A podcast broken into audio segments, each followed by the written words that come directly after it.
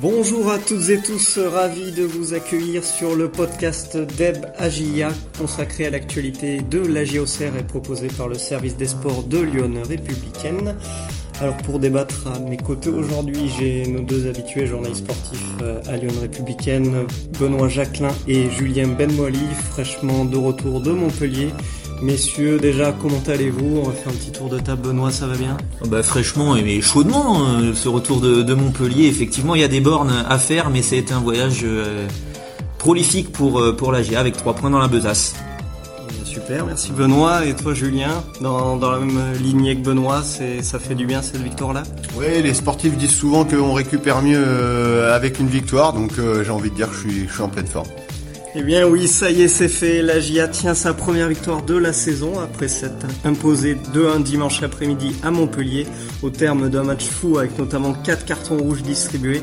Les hommes de Jean-Marc Furlan sont désormais dixièmes avec 4 points en 3 journées. Ce qui nous amène à nous poser la question suivante. La GIA peut-elle bâtir sur son premier succès à Montpellier? On va faire un petit tour de table. Je commence peut-être par Julien. Voilà, qu'est-ce que tu en penses euh, comme ça à première vue? Euh, bah, on va dire que c'est une date importante parce que c'est certain que pour tous les promus, euh, ils savent que la saison va être compliquée, donc euh, il faut pas mettre trop de temps à avoir cette première victoire qui est forcément symbolique. Donc au moins là, voilà, le plafond de verre a, a sauté. La GA sait qu'elle est bel et bien entrée en Ligue 1. Après, le mot bâtir, on va y revenir, euh, il implique beaucoup de choses, c'est un mot assez fort, et moi je, pense que c'est difficile de voir la GIA bâtir euh, sur la production euh, collective, vraiment dans le jeu sur ce match à Montpellier. Il y a eu pas mal de lacunes, mais qui peuvent s'expliquer de, de plein de manières. Donc c'est important d'avoir ce succès. Maintenant, n'allons pas trop loin. Je suis pas certain que c'est cette production qui va révolutionner la saison Serroise. Ne pas trop s'enflammer. Donc, d'après Julien Benoît, est-ce que tu partages son avis? Bah il y a le contenant et le contenu, j'ai envie de dire. Euh, donc il y a, une victoire, c'est sûr. Euh, bah, ça fait beaucoup de bien et, on l'a dit la semaine dernière quand il n'y a pas eu le le, succès, les trois points contre Angers, c'était dommage de pas avoir euh, eh ben euh, fait fructifier une belle performance par par trois points. Là, la performance, il y a à boire et à manger dedans, c'est un peu plus nuancé. Il y a eu des points positifs, mais aussi pas mal de, de choses un petit peu un petit peu inquiétantes ou ou du moins préoccupantes pour pour pour la suite. Mais euh, il y a ce résultat des, des trois points qu'il faut pas qu'il faut pas négliger, qu'il faut pas bouder. Donc euh, voilà, au moins peut-être sur l'aspect euh, mental, effectivement, comme disait Julien, débloquer ce compteur victoire rapidement pour un promu, eh ben c'est important. La GIA peut-elle bâtir sur son premier succès à Montpellier? Vous écoutez le podcast d'Abagia et c'est notre thème du jour. Alors euh, rentrons sans plus attendre dans le vif du sujet. Vous l'avez compris, hein, la GIA a donc débloqué son, compteur euh, de victoires cette saison en Ligue 1 après sa belle euh, victoire à Montpellier de buts à 1 dimanche. Un premier succès qui aura surtout révélé la belle force mentale des Auxerrois puisqu'ils ont été menés au score et réduits à 9 contre une équipe plutôt habituée au milieu haut de tableau de Ligue 1 si je peux dire. Est-ce donc révélateur et, et fondateur dans la mission maintien des Auxerrois cette saison? Alors l'attaquant serrois Nuno d'Acosta euh, l'avait d'ailleurs euh, évoqué cette force collective après le match euh, et, on l'écoute dès à présent. Aujourd'hui on va retenir le plus important. On, a réussi à renverser le score dans une équipe qui est habituée à la Ligue 1. Je pense que c'est un signal envoyé à, tout le monde, comme quoi on, vient avec des objectifs et on essaye de donner chacun le maximum pour, pour les atteindre. On a un groupe qui est assez expérimenté, je pense, avec des joueurs euh, un peu plus expérimentés et on essaye justement de, de prendre chaque match euh, comme un nouveau défi et aujourd'hui euh, on repart victorieux. Alors voilà, Nuno D'Acosta l'a dit, la GIA a envoyé un message peut-être à la concurrence, en tout cas au niveau du, maintien cette saison en Ligue 1. Est-ce que messieurs vous partagez un peu ce sentiment-là? Un message aux autres, je sais pas, mais un message euh, à elle-même, à la GA, euh, au, à l'entourage euh, du, du, club, à tous les supporters et, et, et tous les suiveurs, ça c'est indéniable quoi. sincèrement, c'était bien mal engagé cette cette partie. la GA était menée, avait pas eu une seule occasion, euh, a pas profité d'une supériorité numérique qui a duré très très peu de temps. C'était du 10 contre 10 toute la seconde période. Donc euh, c'était quand même assez mal embarqué ce, match et ils ont réussi à, le retourner. Donc ce qui prouve que effectivement euh, il y a de la ressource, il y a de la combativité, il n'y a pas de renoncement du tout et il y a ben, vraiment la capacité de euh, se transcender pour aller chercher des résultats à l'extérieur euh, en plus. Donc, euh, donc ça, au moins, pour eux-mêmes, je pense que c'est important de réaliser cette performance. Un peu ça, la GIA s'est retrouvée sur les fondamentaux, en tout cas, sur cette partie à Montpellier, Julien.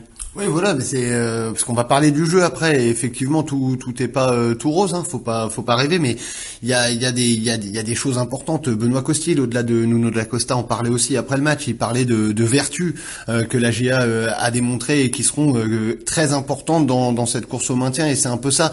la GA a coché beaucoup de cases. Au-delà de la première victoire, Benoît insiste, c'est c'est une victoire à l'extérieur. Il faut aussi apprendre à, à, à, ramener des points de de de, de ces de ces déplacements pour espérer maintenir.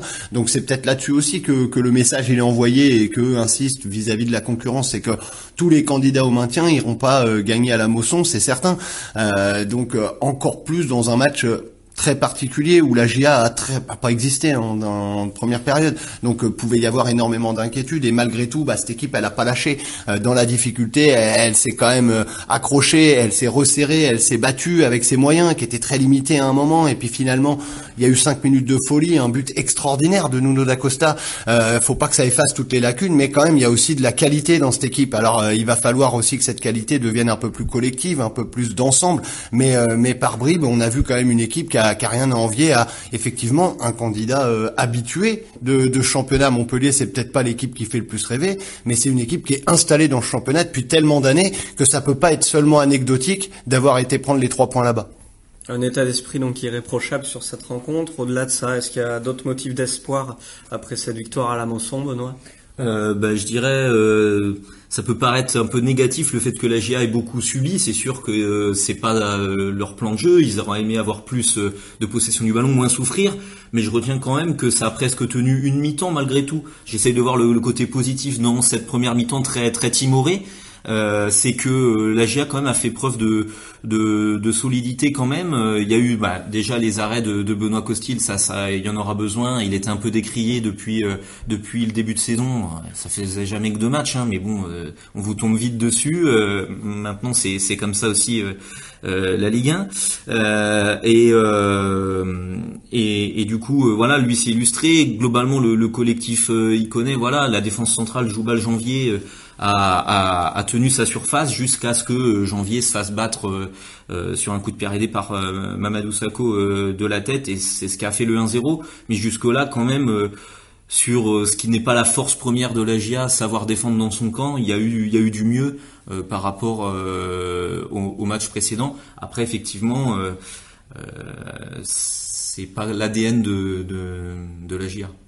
Elle a su faire le dos rond, en tout cas, c'est ce qu'essaie d'expliquer Benoît. Julien, tu confirmes? Oui, elle, a, bah, elle a fait ce qu'elle a pu. Euh, moi, je retiendrai que le but est venu d'un coup de pied arrêté. Donc, c'est que dans le jeu, finalement, euh, elle a été ballottée, elle a été bousculée, elle a souffert, elle a beaucoup reculé, mais au final, elle a quand même su euh, préserver sa cage inviolée en action. la GA, c'est déjà très très important.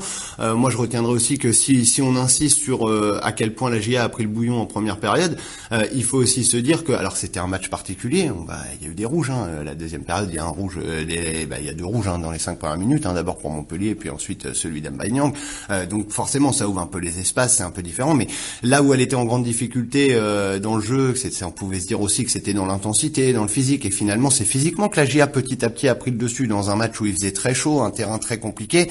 Plus le match a avancé, plus les Auxerrois ont su se libérer. Et c'est, aussi physiquement qu'à un moment, ils sont passés au-dessus de leur adversaire. Donc moi, je, je, je vois les nombreuses critiques qui sont faites à, l'équipe de Jean-Marc Furlan sur le côté vraiment l'intensité physique, mais parce que c'est pas comme l'a dit Benoît dans l'ADN de cette équipe, c'est pas la, la GIA, elle a pas, elle a pas mis des joueurs qui vont mettre des taquets tout le match, ils essayent de jouer au ballon. Alors quand ils y arrivent pas du tout, comme en première période à Montpellier, on peut se poser la question du, euh, oui, quel est l'intérêt de mettre des joueurs de ballon si euh, quand vous, vous d'une vous l'avez pas et quand vous l'avez vous en faites rien. Mais aussi petit à petit, ces petits euh, gabarits au Serrois, ils ont finalement montré qu'ils avaient plus d'essence dans le moteur que les Montpellier et ça, ça peut être quand même mine de rien une force pour la suite. Peut-être aussi, j'y pense, euh, la GA a quand même inscrit deux buts hein, sur ce match-là, à l'extérieur qui plus est. Elle a été assez chirurgicale offensivement en tout cas. Ah ouais, c'est ça, euh, elle a pas fait de, de gaspillage. Euh, les peu de munitions offensives qu'il y a eu, ça a été super bien utilisé avec un, un très joli but de, de D'Acosta sur une récupération haute de Boto, du Gimon qui rentre, qui fait passe décisive et, et D'Acosta qui finit très très bien pour un attaquant. Je trouve sa finition, c'est parfait. Hein, ça prouve que il se pose pas de, de questions qu'il est en confiance, il fait un super contrôle et une finition euh, euh, vraiment euh, parfaite qui montre du, relâchement et de la lucidité. Euh, et puis euh, effectivement, euh, ce deuxième but sur un, un penalty obtenu par par Paul Joly est transformé par retraite. Et effectivement, la GA qui continue à marquer. Hein, il y a eu un but à Lille, deux contre contre Angers et à nouveau deux à Montpellier. Donc au moins cette capacité offensive de, de, marquer des buts, elle, est toujours là. C'était un peu la, la marque de fabrique en Ligue 2 et, et même à l'étage du dessus, pour l'instant, ça, ça continue. Oui, il faut pas non plus euh, ouais, galvauder euh, quand même le plaisir euh, de la prestation serroise dans le sens où certes il y a beaucoup de lacunes euh, en première période, mais on peut pas à la fois il y a deux semaines dire que c'est pas normal que la GIA sombre dès la première période à Lille et par et par connaître aujourd'hui que malgré toutes les difficultés euh, affichées en première période, il y a juste un but sur coup de pied arrêté. Je le répète, dans le jeu, ils ont su tenir. S'ils ne le tiennent pas plus en première période, qu'importe le scénario de la seconde, c'est impossible de faire basculer ce match. Donc certes, euh, la GA était très chirurgicale offensivement. En plus, c'était pas sur des comptes, c'est sur des vraies actions. Euh, L'un amène ce but exceptionnel de Dacosta, l'autre sur Paul Joly qui va obtenir un penalty. Mais encore une fois, c'est aussi défensivement et les nombreuses parades de Costil qui font que la GA est restée dans le match longtemps avec un but de retard et finalement 5 minutes et ben euh, bingo, deux actions, deux buts, euh, et, c'est Montpellier qui peut, qui peut s'en vouloir à la fin. La GIA peut-elle bâtir sur son premier succès à Montpellier? C'est la question centrale de notre podcast Deb Agia. Alors avant de terminer notre débat, on va peut-être parler de ce qui a été un peu plus négatif sur cette victoire-là c'est que cette rencontre n'a pas été sans séquelles pour la GIA puisqu'elle a subi deux exclusions donc euh, de son attaquant Mbanyang après un coup de coude sur euh, Sako alors qu'il est entré en jeu depuis cinq minutes même pas et de son compère Nuno D'Acosta lui pour deux cartons jaunes. Ajouter à cela la blessure du défenseur central janvier à la cheville. Est-ce que c'est pas trop dommageable pour la suite et surtout dès la prochaine réception de Strasbourg ce samedi à 17h alors Jean-Marc Furlan, le, coach auxerrois, évoquait d'ailleurs déjà ses absences en conférence de presse d'après-match dimanche. Je vous laisse écouter ses propos. Ben, en fait, euh, je dis euh, sincèrement par rapport à ce que je vis au quotidien et le travail que je dois effectuer, on, est sur une, une, base de travail très basse. Et ce que je veux, c'est que mon progrès sur le plan du projet du jeu et surtout sur la connivence entre les joueurs. Parce que tous les joueurs, les 7-8 que j'ai que j'ai mis sur le jeu et que j'ai reçu, sont arrivés il y a 8 ou 10 jours. Ce soir, euh, on prend les 3 points. Je suis à la fois très heureux. Bon, je pense déjà au fait que comment je vais jouer Strasbourg parce que j'ai pas la centre, mais euh, je suis très heureux, certes, mais euh, ça a toujours l'imprévisibilité des rencontres. Et, d'autant plus que pour, pour, nous, on se retrouve tout nu. Pour le poser à centre, on est tout nu. On a, euh, on a plus Chapeau et on a plus nos deux avant-centres. Donc, euh, on va faire comme le Barça, on joue son attaquant.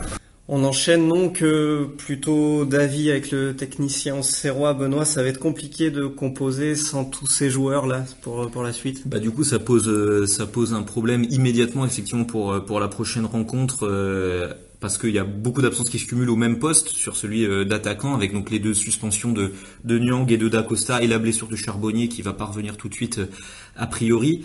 Donc euh, effectivement c'est les trois titulaires potentiels de, de, cette équipe au poste d'avancante qui, qui sont pas là. Faudra faire bah, avec les présents, que ce soit Rémi Dugimon qui est, qui est rentré pour sa, sa première apparition en, en Ligue 1 et, qui a donné une passe décisive euh, pour euh, pour Dacosta, euh, peut-être la Sinayoko qui était suspendue là contre Montpellier. Bon, visiblement que aussi une petite gêne physique là cette semaine, faudra surveiller en espérant que ça aille mieux pour qu'il puisse aussi apporter. Lui avait déjà été titulaire cette saison. Donc voilà, mais ça va se limiter à ça. Euh, Gaëtan Perrin, ça peut jouer second attaquant, mais ça peut difficilement être, être seul en pointe. Euh, donc voilà, effectivement, les, munitions seront euh, seront plutôt limitées pour euh, pour ce match-là. Après, ça c'est des faits de jeu. C'est des trucs un peu ponctuels. Après, sinon dans la construction de, l'équipe sur ce match-là, ce que je retiens aussi, en, élargissant un petit peu, c'est que Jean-Marc Furlan peut-être pensait attaquer ce match en 4-4-2, directement associer le duo Nyang d'Acosta. Finalement, il, il a pas pu le faire ou pas voulu le faire. Euh, il s'est un peu ravisé. Il expliquait que c'était dû à la, à la méforme entre guillemets de de Nyang qui a pas une, une, une super prépa. Donc du coup là il reste encore un point d'interrogation à lever et ça sera pas tout de suite qu'il sera fait parce que donc l'a dit ces deux joueurs sont suspendus. Donc il a remis euh, son 4-1-4-1 euh, habituel. Euh, voilà, donc on, il y a eu un peu de temps perdu encore sur ce sur ce match-là au niveau de la, de la construction de, de l'équipe type entre guillemets, dont on ignore encore à quoi elle va ressembler vraiment compliqué dans ce contexte de, bâtir, hein, c'est un peu le thème du jour, du coup Julien. Ouais, moi je c'est ça hein, dans le projet, puisqu'il le répète souvent ce mot euh, Jean-Marc Ferland dans son projet de la saison, je suis pas certain que l'entraîneur au Serrois soit plus avancé aujourd'hui qu'il ne l'était à la sortie du match de Lille. Hein.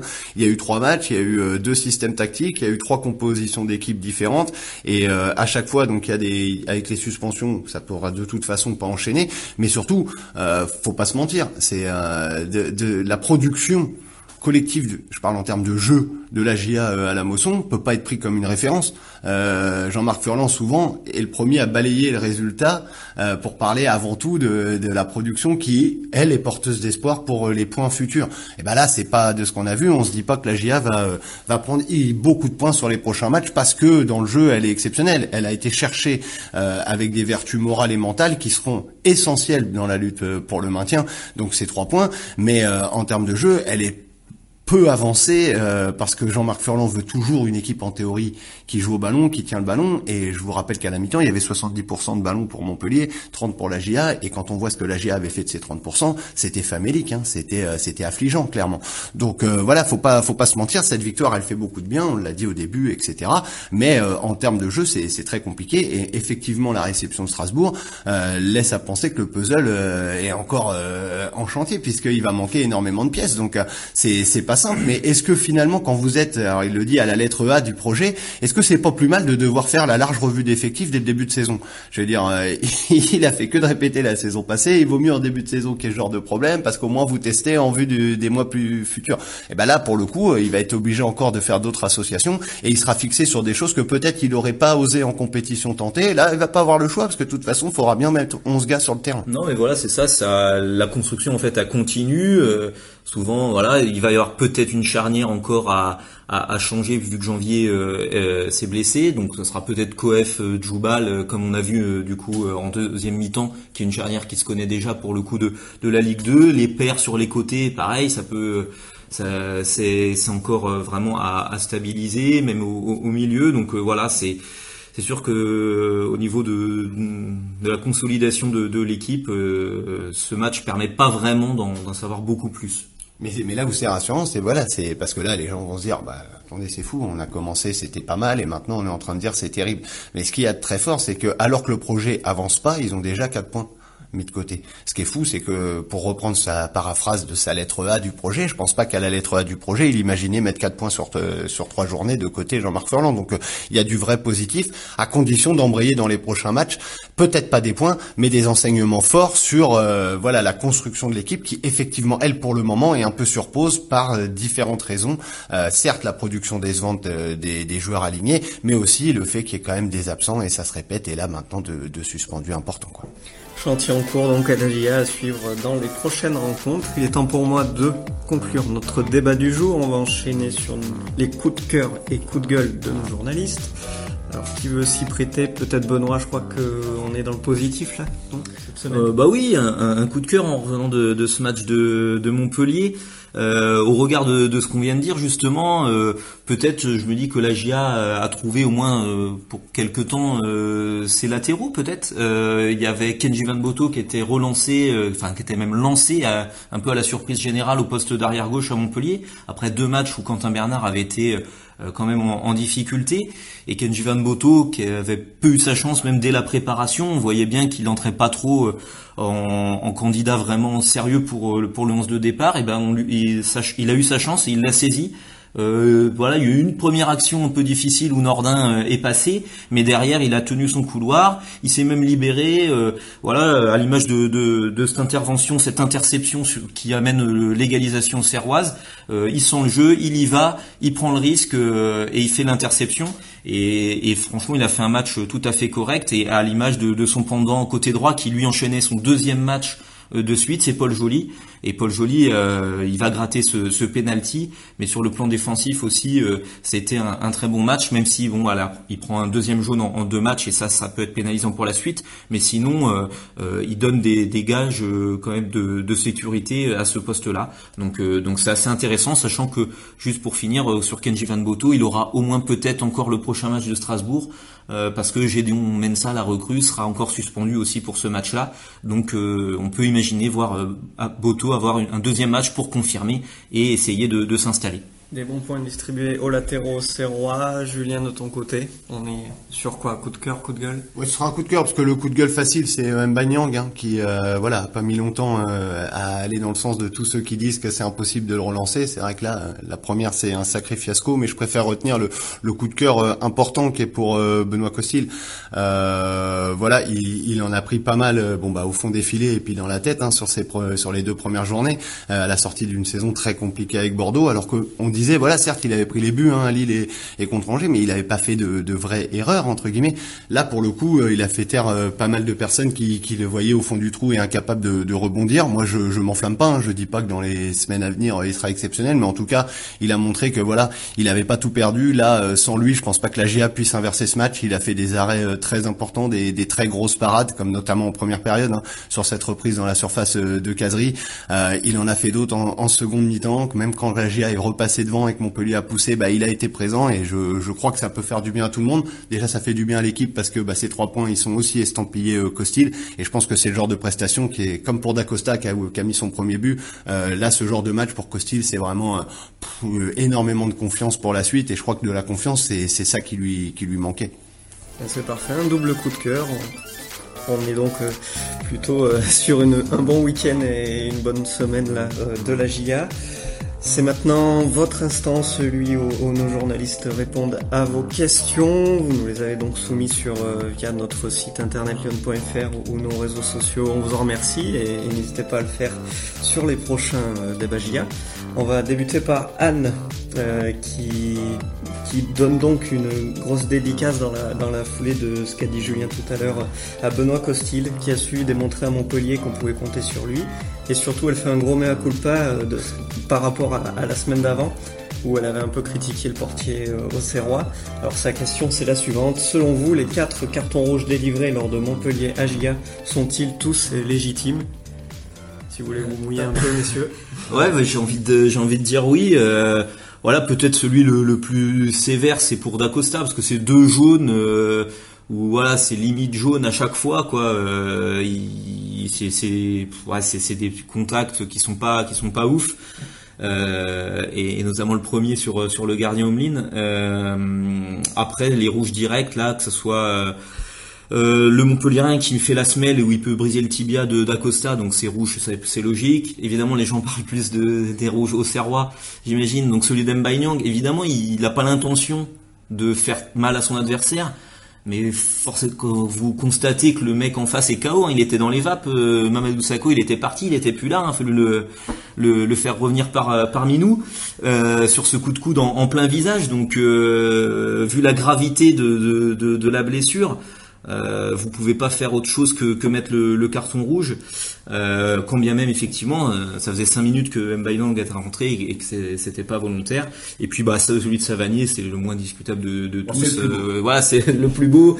Et bon, le joueur lui-même a un peu rigolé du fait que voilà, il avait pété un câble. et C'était à 94e. Il a voyé que voilà, il voyait que son équipe avait perdu le match et il a cisaillé par derrière les deux pieds décollés Nchangama, le pauvre qui heureusement s'en sort sans blessure mais, voilà, c'est un rouge mérité. Alors voilà, ça fait beaucoup.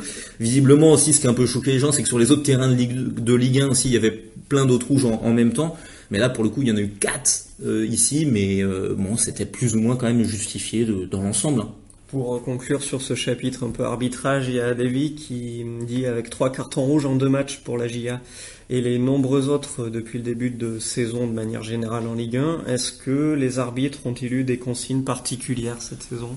Bah, des consignes, c'est euh, bon, c'est ça fait un peu référence à ce que disait après le match euh, Jean-Marc Furlan et euh, et, et, le et Dalloglio, le, le coach Montpellier. C'est c'est en fait en des c'est des consignes, c'est c'est un bien grand mot, mais c'est qu'en début de saison forcément les arbitres sortent des, des différents stages de préparation euh, devant les instances et donc euh, notamment à Clairefontaine et donc forcément on leur rappelle sur quoi il faut être vigilant cette saison, sur quoi il va falloir mettre l'accent. Je pense qu'à Auxerre on a très vite compris là visiblement que l'accent a été mis sur les coups de coude volontaires ou involontaires au niveau du, du visage de l'adversaire et donc là, effectivement, en début de saison, on voit que les consignes sont appliquées à la lettre et donc les cartons sortent euh, beaucoup plus vite. Et, euh, et donc là, ça se voit avec beaucoup de rouge et ça risque effectivement de, de se calmer un peu euh, au fil des semaines et au fil des journées.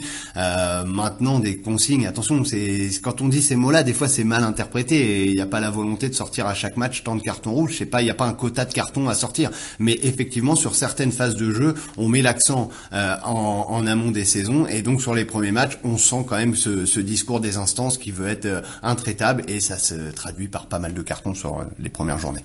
On va retourner sur le terrain un peu et, et David qui a une, une, question compo. Comment interpréter la titularisation de Boto à Montpellier alors qu'il semblait totalement hors des plans de Jean-Marc Furlan? Benoît, tu l'avais évoqué tout à l'heure. Ouais, ouais bah c'est vrai, hein, c'est un constat. Euh, voilà, c'était vraiment une titularisation surprise, hein, parce que quand bien même Quentin Bernard était, avait été en difficulté sur les deux premiers matchs, on n'imaginait pas trop euh, Kenji Van Boto être titularisé parce que peut-être même on, voilà il y a la possibilité de, le voir s'en aller euh, d'ici la, la, fin du mercato si jamais euh, il n'avait pas de temps de jeu. Et là pour le coup euh, l'option ça a été de, le tester. Donc voilà je pense que l'idée a été vraiment de ben voilà de tester une, solution différente alors que Bernard avait été en, difficulté sur les premiers matchs. Et, pour le coup bien on a pris euh, aux Auxerrois parce que la, prestation, comme on l'a dit tout à l'heure, a été euh, à la hauteur. Moi, je suis impatient de voir la suite. Hein, je me permets parce que euh, si Boto revenait dans le game au moins de la rotation, quitte à être la doublure de Mensa, on ne sait pas ce que vaut Mensa encore. Euh, faudra quid dans ces cas-là de Quentin Merlin parce que je vois pas l'intérêt pour la GA, par contre, d'avoir trois défenseurs gauche dans son effectif. Donc, est-ce que ça relance Boto Est-ce que c'est pour la suite Je sais pas. Mais ce qui est certain, c'est que je vois pas pourquoi la GA garderait Mensa, Boto et Bernard sur toute une saison. Donc peut-être que les cartes seraient rebattues à ce poste-là. Toujours dans, dans les compositions d'équipe, on l'a évoqué tout à l'heure, on a une double question là de Eliane qui débute, qui va jouer en attaque samedi contre Strasbourg sur le prochain match de la GIA, et Régis Abonde, est-ce que Dugémon sera titularisé en pointe? Alors euh, vous n'êtes pas entraîneur messieurs, mais voilà. Et, heureusement d'ailleurs je crois. Euh, c'est facile de critiquer les choix de Jean-Marc Furlan, c'est différent de devoir les faire, donc euh, je crois que la GIA s'en sort bien que je sois pas l'entraîneur. Euh, pour c'est compliqué, hein. Benoît a commencé à en parler tout à l'heure, c'est sûr que ce sera un poste où il va falloir voir. Euh, on peut imaginer, euh, vu la pénurie, de toute façon que ce sera donc qu'un seul attaquant. Hein, il va pas changer de schéma. Il aurait aimé, je crois, face à, la défense à 5 de, de, Strasbourg, passer à deux pointes. Ça va être beaucoup plus compliqué. Si ça devait être deux pointes, euh, ouais, Dugimon et, et Sinayoko pourraient euh, pourraient débuter, puisque de toute façon il n'y a pas beaucoup d'autres solutions pour mettre du poids sur la sur la charnière adverse, puisque P1 paraît certes en deuxième attaquant, pourquoi pas, mais bon, en pointe vraiment pour peser sur une défense, c'est dur. ouais, il va falloir voir dans quel état est Sinayoko. Je pense quand même que Sinayoko part avec un avantage sur euh, même si dernièrement il jouait surtout sur euh, sur le couloir. Mais euh, en tout cas, Sinayoko face aux défenses à 5 en Ligue 2 la saison passée était toujours privilégié dans le couloir parce qu'il repique. Donc là, je, pense que s'il est apte, il jouera. Est-ce que ce sera associé à du Gimon, à d'autres offensives? C'est difficile à dire. Je pense que c'est vraiment l'enjeu de la semaine à l'entraînement route de Vaud. L'autre chantier pour Jean-Marc Furlan sur ce prochain match, ça va être en défense centrale. Si Julien Janvier venait à être forfait, Patrick demande euh, qui va jouer en, défense centrale du coup aux côtés de Djoubal euh, si Janvier est blessé longtemps? Et est-ce que euh, la GIA recrutera-t-elle à ce poste? Il, pense notamment à Marcelin. Je vais laisser Benoît euh, répondre, mais juste je précise, moi j'ai vu passer euh, Julien Janvier en zone mixte euh, en quittant la Mosson. Alors je suis pas médecin ou quoi, mais je tiens à rassurer tout le monde. Bon, il boitait, mais il avait pas du tout de béquille, il avait pas un énorme bandage à la cheville, il avait l'air d'avoir un bas un peu de contention qui laissait passer un peu l'os de sa cheville et il avait pas doublé de volume ou quoi. Donc voilà, il va falloir attendre par rapport à un éventuel forfait quand même plus d'examen. Oui, il faut voir auquel cas, euh, s'il est forfait, euh, en seconde période, celui qui l'a suppléé, c'est Coef. euh, qui connaît Djoubal, qui a déjà fait ses preuves à ce poste-là, donc ça paraît une solution tout à fait crédible. Après, le fait que Coef était là et pas euh, sur la feuille de match et pas Denis Bain, donc euh, en spécialiste du poste, il y a Denis Bain. Après, c'est vrai qu'il paraît loin en ce début de saison. Denis c'est une recrue et de pas être dans le groupe déjà, ça montre que visiblement c'est pas satisfaisant certainement. Donc, euh, donc voilà, mais c'est les deux options euh, principales. Et puis quand tu as un recrutement éventuel, ça c'est possible hein, qu'à ce poste-là, euh, euh, faut voir un petit peu la, les, opportunités là un peu qui, qui, peuvent se dégager. Je pense pas que ce soit une priorité absolue de prendre un défenseur central, mais comme on dit, des fois en fin de mercato, il y a des opportunités qui se débloquent et ça peut être le cas. Notamment, oui, Harrison Marcelin, ça en fait partie. Hein. Euh, il est à Monaco où il a aucune chance de jouer. Donc euh, ça peut être, euh, c'est une piste en tout cas qui est étudiée côté Auxerrois. Ouais, de toute façon c'est le salaire hein, pour le moment hein, qui de toute façon rendra euh, l'opération actuellement très très compliquée pour que Marcelin puisse rejoindre la GIA. Il faudra un effort de la part de Monaco. Alors Monaco veut se séparer du joueur. Est-ce qu'ils veulent continuer à en payer une partie? Ça c'est un autre problème. Bien le mercato, c'est bien souvent ce qui agite les supporters auxerrois. Il y a Daniel qui demande est-ce que Saki va rester à la GIA bah, c'est toujours difficile à dire. Hein. Il y a toujours beaucoup de rumeurs, et notamment euh, été ressorti il y a quelques semaines euh, le fait que Toulouse euh, visiblement souhaitait Saki. après vérification, c'est beaucoup de bruit pour pas grand-chose, semble-t-il. C'est plutôt un truc d'agent que de faire sortir cette rumeur. Hamza Saki, pour le moment, il n'a pas prolongé à la GIA. c'est donc forcément, ça reste incertain.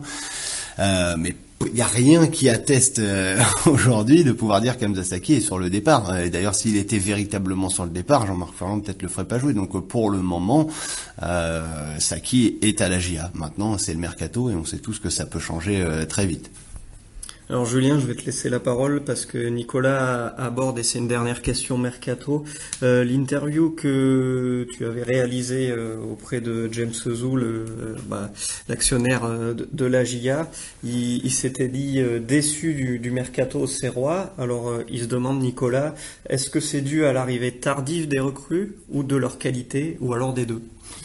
Ouais, ça, les qualités, euh, il s'est pas épanché vraiment sur les qualités. Euh, sinon, je pense que de par sa position euh, de propriétaire et donc de dernier décideur, il aurait pu, euh, il aurait pu mettre fin. Je pense que c'est pas trahir des secrets que de dire que concernant l'objet qualité.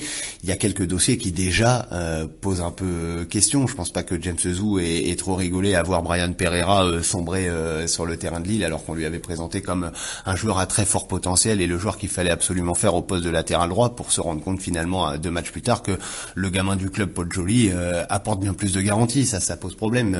L'absence dans le groupe ces dernières semaines de Denis Bain, qui a été, je le rappelle, le premier central recruté pour finalement sauter dès l'arrivée de janvier, qui avait juste été mis à l'essai c'est pareil, ça pose un problème, je pense, que James Zou euh, pointe du doigt, mais effectivement, le véritable problème dans les propos de James Zou était plutôt tourné sur le sur sur déjà le timing qui oblige en fait, euh, bah, il a bien entendu son entraîneur qui fait que lui-même aussi hein, de s'en plaindre puisque ça l'oblige à aujourd'hui euh, jouer des matchs alors que les joueurs se connaissent pas encore et sont pas donc encore intégrés. Mais mais c'est une réflexion plus globale que James Zou avait sur le recrutement. Il a pointé du doigt ce mercato pour en fait, j'ai l'impression, sous-entendre et et, que personne soit surpris qu'il y ait déjà des changements euh, dans les prochaines semaines en vue de la suite. Euh, je crois pas que ce soit un, secret hein, que de trahir que l'arrivée de Samir Chama euh, de Lens pour euh, gérer un peu ce domaine a pas, pas il le dit d'ailleurs, a pas apporté exactement ce que lui attendait. Donc euh, voilà, est-ce que est-ce que les jours sont déjà comptés pour Samir Chama route de Vaud? Je j'en ai pas la certitude, mais je, je, le crains pour lui. En tout cas, il va falloir, il faut s'attendre à déjà un, un, changement de la, de la cellule de recrutement et, et je crois que c'est là-dessus hein, que James Zou a demandé euh, à son président euh, exécutif Baptiste Malherbe de travailler euh, dans les prochaines semaines en vue des mois futurs. Eh bien, on va clore ce chapitre mercato. Une ultime question de nos internautes, c'est Guillaume qui dit sur le papier, la GIA est programmée pour jouer le maintien. Au vu de ses trois premiers matchs, est-ce qu'elle peut du coup espérer mieux? Alors, légère enflammade peut-être de Guillaume? Bah je sais pas, de toute façon c'est quoi espérer mieux? Si c'est terminer 16e ou terminer 12e, ça revient au même. Hein. Euh, la seule satisfaction pour la GA cette saison, ça sera de se maintenir. Et c'est pas un rythme de 4 points en 3 matchs qui fait espérer beaucoup mieux. Donc euh, voilà, non, mais c'est vraiment priorité. Et, là, pour contredire peut-être un peu euh, l'actionnaire James Wu, euh, effectivement, qui lui a une ambition à long terme, c'est beaucoup plus, c'est de voir l'Europe, voir euh, bon, à long terme replacer la GIA dans le haut de tableau. Bon, mais la première saison, c'est le maintien, rien d'autre. voilà, c'est une opinion personnelle, mais je pense que faut être réaliste là-dessus. Hein. Oui, mais en même temps, James Wu effectivement parle d'Europe dans les cinq ans. Voilà, je, je crois que c'est clair pour tout le monde. GA jouera pas l'Europe dans un an. Je pense qu'on peut rassurer euh, Guillaume là-dessus. Priorité au maintien donc euh, pour la cette saison et ce sera déjà très très bien. Eh bien, il est temps pour moi de conclure ce nouveau débat JIA. Avant cela, on, rappelle du coup le, vainqueur à, notre euh, bah, traditionnel jeu des pronostics. Alors, il y a deux personnes qui avaient trouvé le bon score et les bons buteurs lors de Montpellier à. Et c'est Vincent euh, Morer ou Moré, je ne sais pas comment on prononce. Euh, bon, il m'excusera. Euh, oui, bah, il excusera, il a gagné deux places. qui qui remporte donc, comme tu le dis Julien, deux places pour AGIA Strasbourg qui aura lieu ce samedi à 17h au stade AB Deschamps. Et donc n'hésitez pas à jouer euh, dès cette semaine hein, pour le, prochain match à domicile euh, des Auxerrois. Donc après Strasbourg, ce sera un événement. Hein, c'est pas, à mon avis, on va avoir pas mal de, prétendants au, billets pour euh, la réception de Marseille. Et eh bien voilà, merci à, vous deux, Benoît, Julien, d'avoir animé ce, nouveau débat On, se dit à, très vite sur, sur lyon.fr pour suivre l'actualité du club auxerrois. N'oubliez pas non plus de vous abonner à notre newsletter les jours de match euh, chaque week-end pour, euh, ben voilà, pour suivre un peu les dernières tendances. Et puis on se dit à très vite. Salut à tous, bonne, semaine. Ciao.